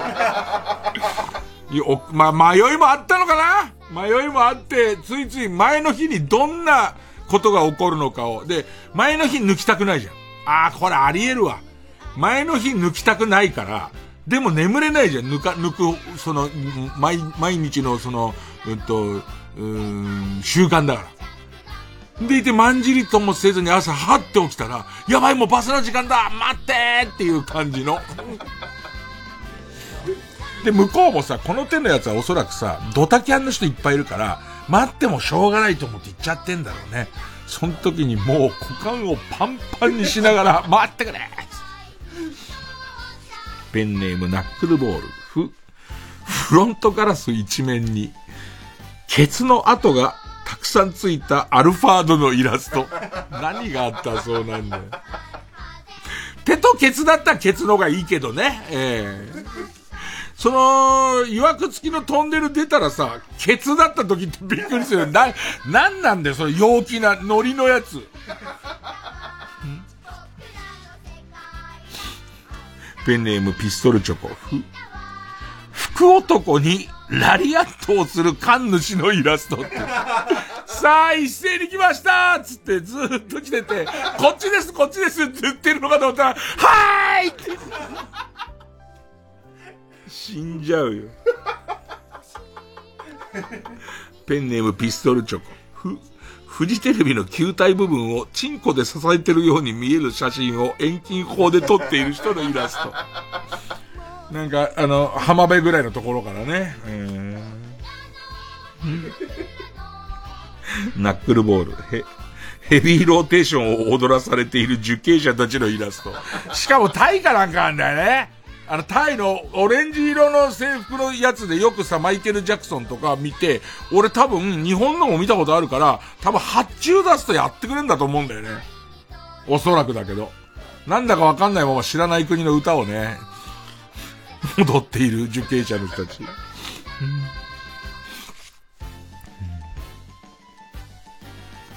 ペンネーム前髪にグミついていました。ほ。勃起しながらフリーハグを呼びかけている人のイラスト、ダメだよ。えー、ペンネーム。ただ今日を生きる。ほ、ホタルイカを万引きして店を出ようとしたが、上着やズボンのポケットがぼんやり光っているので、G メンに声をかけられている人のイラスト。生きてるやつだ。ペンネーム、ただ今日を生きる。ポルターガイストで机がガタガタ揺れているのを利用して、稼働を直している人のイラスト。ブルブルブルブルつって、あ、もったいないもったいないだって、もったいないってなんだよ。せっかくだからっつって。ラストペンでもアバウトな質問。ほ、ポパイに小松菜を食わせている人のイラスト。なんだろうな栄養はそんな変わらなそうなのに力が出なそうだな。なんだろうね。てれててててってなるのかなあれ食べると。えー、ということで。えー、リスナー投票で勝ち残るカルタを決めます。ということは質問はここまでです。えー、勝ったと思う方のカルタが、やばうまい店カルタなら、メールの件名にひらがなでやばうまい。裏のイラストや裏ストやカルタなら、メールの件名にひらがなでイラストと書いてください。えー、で、メールの本文には住所、氏名、年齢、電話番号を書いて、これからかかる曲の間に送ってください。投票は1人1回です。抽選で3名様にバカ力カードをプレゼントします。メールアドレスは、baka.tbs.co.jp baka.tbs.co.jp です。じゃあ、曲はオーサムシティクラブで光受付開始。もうなくさない見落とさない。抱えてはちぎれてく過去もあみ直そう何度でも。ほどけない心。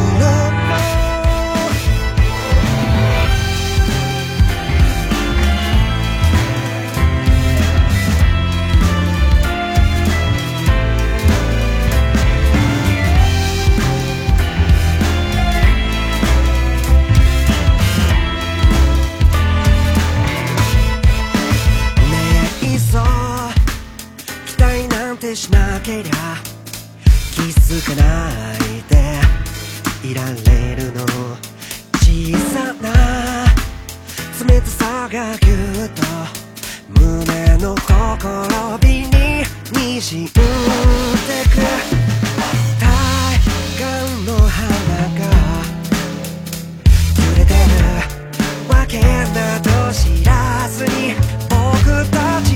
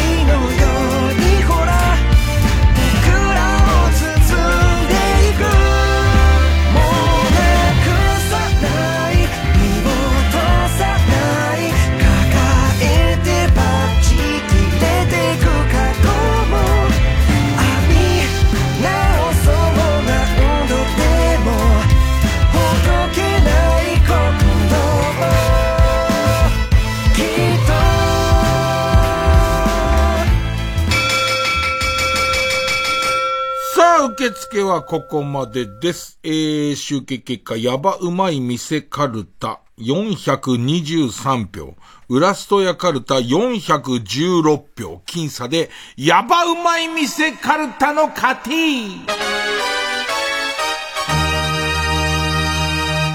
伸びますね。やばうまい店カルタ。ね。まだまだやばい店をこれで募集していこうということです。え、で、ウラストやって3連敗？あ、すごい、ウラスト屋も随分お世話になりましたけどね、3連敗ということで今週で消滅です。さあ、ここに割って入ってくるのがこちらです。来週のチャレンジャー。地下アイドル9歳キャラトッピングカルタなんかついこの間さ、グルメ番組出たんだけどさ、並びのその審査員的な人がさ、井上桜だったんだけど、お前虫食うんじゃねえのかと思いながら、それは大丈夫なんかと思った。虫も食うけどっていう、でもコオロギうまいっつってるのあいつな。まあ俺が別に俺の舌がどうだってことはないけど、それ両立すんだと思いながらね、一緒に出てましたよ。ね、えー、さあ、えー、まあアイドルはなんかね、いろんなことやんないとなかなかジャンプアップできないということで、他の人のできない、他のアイドルにはできない特徴を持ってる方がいいですよ、ということで、えー、ペンネームカツ丼プリン。長渕剛のキャプテンオブザシップでカラオケの100点が出せる相当だよな。町明のあの12チャンネル出てさ、よー、そらを十何分歌って、何点だーで100点だったら、なかなかだよね。生きて、生きて、生きて、生きて、もうちゃんとしたふわりで、いけるっていうことでしょ、オリジナルと同じ。いや、これはさ、わかんないけど、ここじゃなくない？普通に歌唱力が高いで出たらよくないっていう。うん。ねえ。ペンネームたまず、例題な、何話の底力見せたらでと、ことごと、あ、とあるごとに叫ぶが、千葉出身で大阪に行ったことがない。俺は好きだけどね、相当好きだけどね、て、何度も吉本の芸人か、お前やめろやって言われてんだけど、ね、えー、やめられへんのやってずっと言っててほしいよね。永遠と。どんなに、どんなに空気が悪くなっても、やっててほしいね。ということで、え次週です。やばうまい店カルタが作業です。地下アイドル9歳キャラトッピングカルタはな行です。えー、どしどしご参加ください。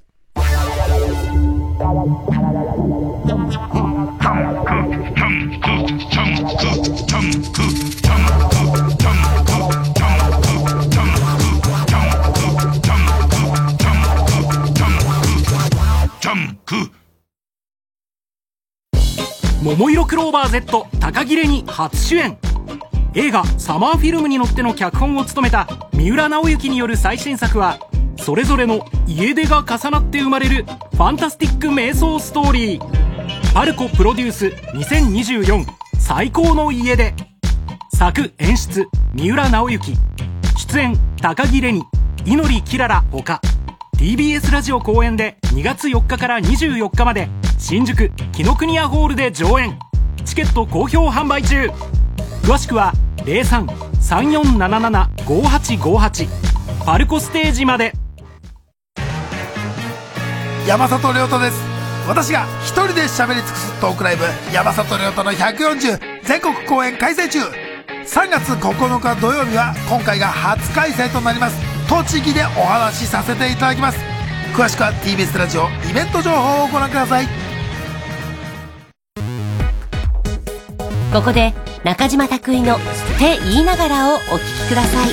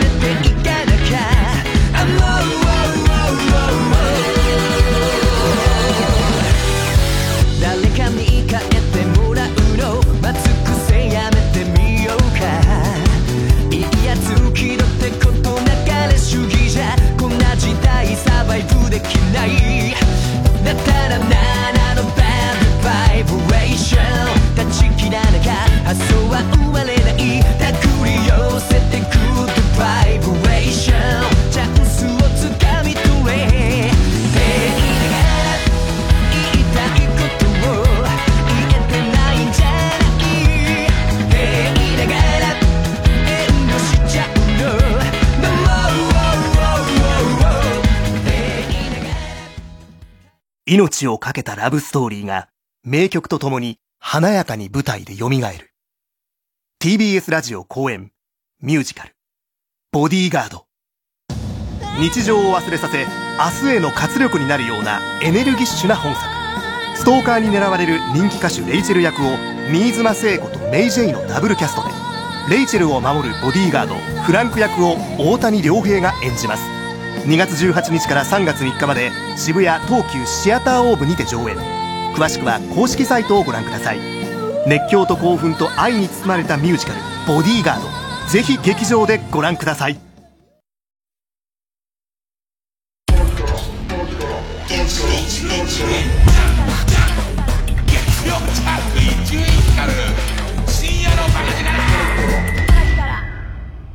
さあ、メールをいくつかいただいています。えー、っとですね、ラジオネーム浜通りさんから。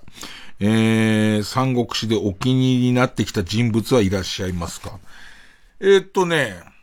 前から好きで名前は知らなかったんだけど、多分、トータクって人だと思うんだけど、悪いやつなんだけど、殺され、すげえ太ってて、殺された後に、へそに、こう、いろんなパターンがあるんだけど、へそにろうそくぶっ刺して火つけてたら、3日三晩ずっとその油が燃えていましたっていうやつ、あいつと、それからあと、多分そのトータクと、呂布を仲違いさせるみたいなので、えっ、と、女すごい綺麗な、超戦つったかな女の人が出てきて、なんかそこを上手にやるみたいな。結構ちゃんと読んでるよ。あのー、えー、その、もともと僕が見るきっかけになった、えっと、日本放送の、その、は箱崎アナウンサーから、えー、っと、DVD とかも借りたんで、さらに行きたいと思います。ね。えー、それから、ラジオネーム、クラマラスジャンプさん。伊集院さんがバンジージャンプやドッキリにかけられるのを見たことがないんですが、過去にありましたか？過去はもうすんごいある。もう私服全部燃やされたこともあるし。あの、しかもすごいのがさ、長くやったゲームウェーブっていう番組すげえ長くやって、最終回全部撮り終わって、おいで、えっと、もう、で、ぐ、もうすんごい思い出ある番組で、ぐだぐだになるまで飲んで、で、朝起きたら、えー、っと、うん、俺の、えー、着てきた私服が、えー、海岸の、えー、っと、マネキン人形に着せられていて、えー、目の前で大爆発して、ゴーゴー、ゴーゴー燃えてたよ。で、別に何でもなく、さようならだって。ね、よくわかんない終わり方だったり。あとは、バンジーもやったことあって、一番ひどいやつはもうバンジーやって激痛走って、で、それが、あのー、オンエアされないっていう。てか、そのバンジーが、えっ、ー、と、始まる、そのアトラクションが始まる一週間前にロケをやったのに、そのアトラクションは開演しなかったっていう。なぜなら俺が激痛が走ったからっていう両鎖、両鎖骨に。あと、あれなんつったっけな、えっとさ、えー、振り子の一番先のとこに人がスーパーマンみたいよ、みたい感じでいて、横バンジーっていうか、こう、わーって言って向こうまで行ったら戻ってくるやつ、あれどこ、サマーランドだったかどっかにあって、俺それ全然別に、俺ただ単に司会で行ってんのに、その場にいた、えっ、と、そのリポーターたちの女の子たちが、やりたくないって言い出して。やりたくないとかねえんだよってこっちは思ってるけど、台本にあるからね。それ別にドッキリでもなんでもないんだよ。やる予定で言ってんのに、やりたくないって言う。これ終わんねえからっていう理由でやったことあるね。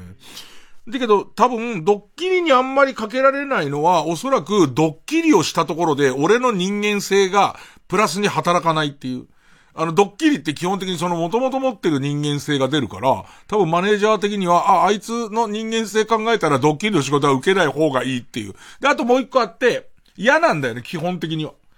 昔、うちの師匠がドッキリかかって、でいて、その、えっ、と、これマジドッキリかかって、で、全部終わって大成功なんてにこやかにやった後に、お前は知ってたのかつって、すげえ怒られたことあるから、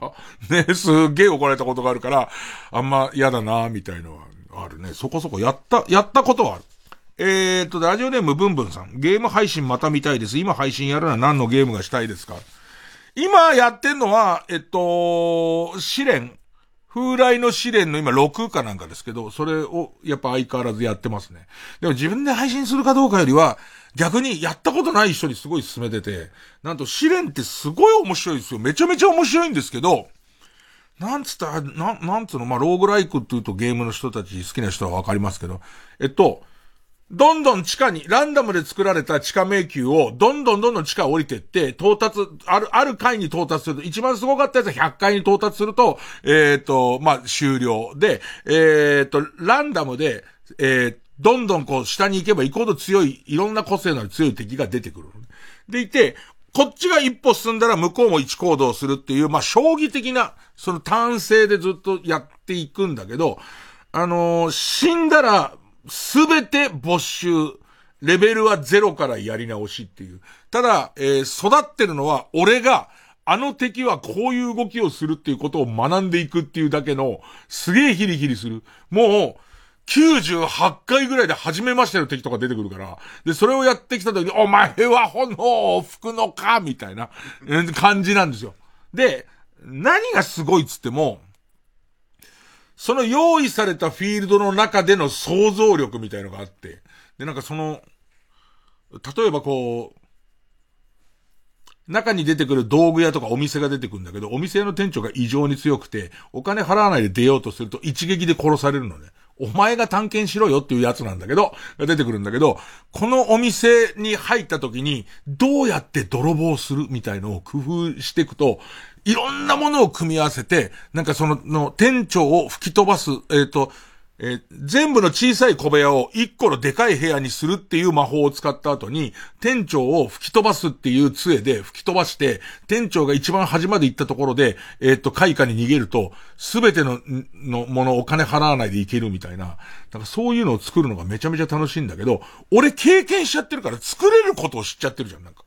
で、その昔のに忠実に作ってるから、今も使える手がいっぱいあるわけ。そうすると、あ、あ、この道具だったらこいつ泥棒できるなっていう、全く緊張感で、うんと、ある程度泥棒を防ぐような、えっ、ー、と、システムもできてんだけど、まあ大体のことが、初めて自分で編み出したことじゃないから、なんかこう、割とやり方とかも、こう、おざなりになっていくから、初めての人がこの試練っていうゲームやった時に、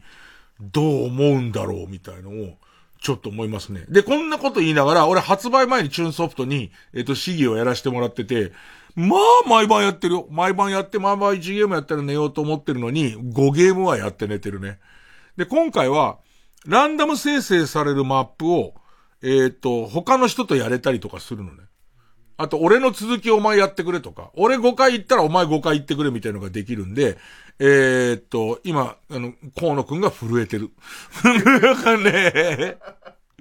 でもなんかちょっと、なんか久しぶりに、やっぱ一番最初の経験をしちゃってるから、新しいことって全部邪魔なのね。一番最初が一番面白かったから。ね、そのまま素直にやってくればいいと思ってんだけど、久々に別に邪魔ということはない。新しい記事がまあまあ入ってんだけど、やっぱネット対応なんで、あと、僕がいつも、そのファミ通に、この試練をどういう名前でやっているかっていうことを書いてるせいで、偽物の人もいるんだけど、死んだ時に救助してくれっていうのをネットに投げとくことができるのね。だから多分この番組のリスナーの人とか、ファミ通の読者の人が俺をいつも助けてくれてる。もう、3回までしか助けてもらえないんだけど、もう、ふて寝ですよ、最後なんか自分の操作ミスで20回とかで死んだりとかすると。ふて寝するときに万が一があるかなと思って、救助願いっていうのを出したまま寝てると、朝起きたときに、誰か助けてくれてるみたいのも起きたりして、まあ、あの、よかったらちょっとやってみてください。ね。ちょっと喋ってコーナー行くねって言ったっきり結構喋りましたけど、行けますか、コーナーは。はい、行きます。えー、じゃあ、この歌が、えー、こう聞こえたらもうおしまいコーナー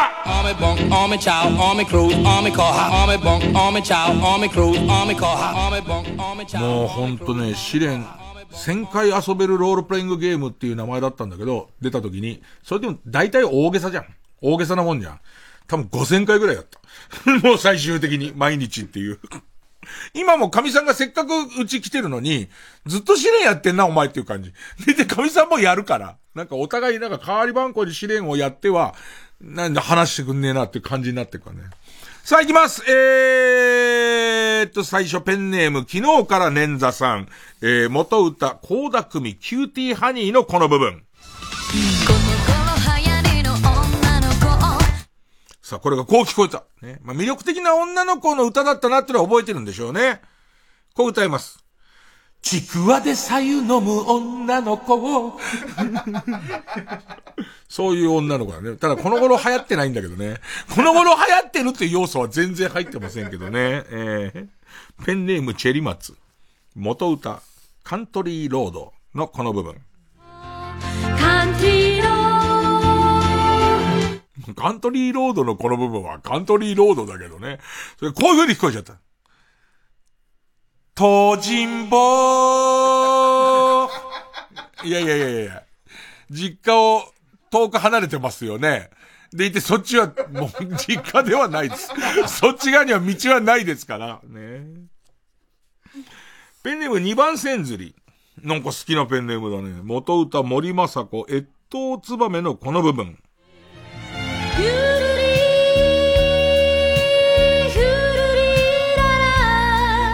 いい歌だけどね。こう聞こえちゃいました。with B どうしてんのかな？どうしてんのかな？ With B with B どうしてんのかな ?35 億っつったけどなえー、ペンネム、篠田まりめっこ。元歌。あやまんJAPAN。ポイポイポイポポイポイポピーのこの部分。ぱ名曲なんだよな。まあ、だどんな歌詞でも乗れちゃうんですよ。こういう風に歌ったって乗れんですから。対名権で女体盛りね。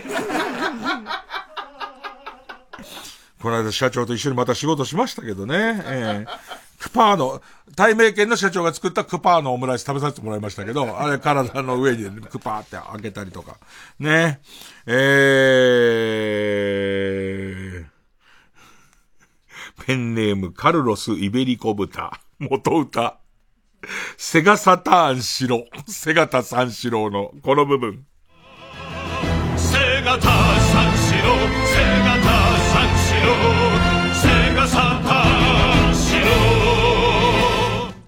懐かしいね。懐かしいなと思ってうっかり歌詞間違えちゃったね。うろ覚えじゃないのってね。こういう風に聞こえました。セインカミュのポコチン画像、待ち受けにしろ。どこに、どこにあんだよ。セインカミュのポコチンの画像がどこにあんだよ。うーん。えー、そうですね。じゃラストですね。ペンネームブラックドラゴンズ。一世風靡セピア全略道の上よりのこの部分。咲き誇る花は散るからこそに美しい。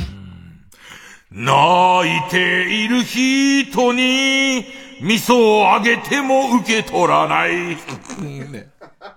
受け取らない。大体見ず知らずの人に味噌をあげても大体受け取らないですからね。え、こういう風に聞こえちゃったってしょうがないんでね。えー、どんどん送ってください。お待ちしています。月曜日伊集院光深夜のバカ力。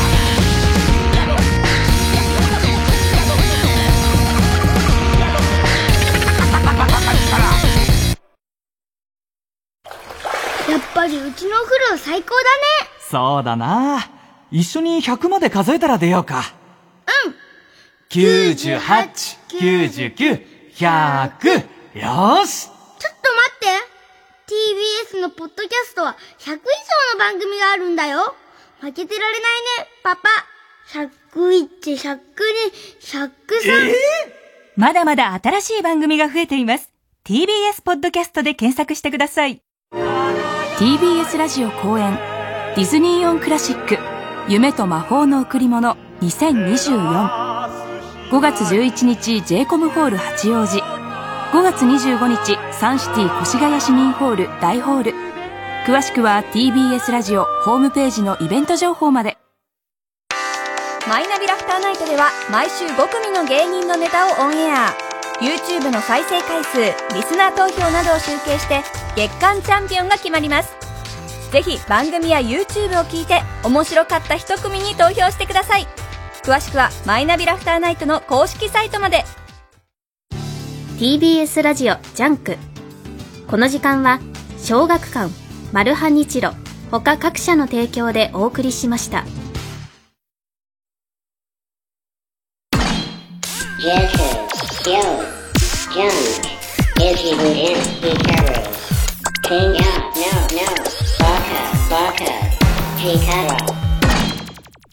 でもその試練っていうゲームの面白いのは、その魔法の、いろんな魔法の使える杖とか、巻物とか、えー武器とかいろんなものがあるんだけど、なんつったらいいのかな？バグではなくて、その組み合わせでいろんなことができちゃって、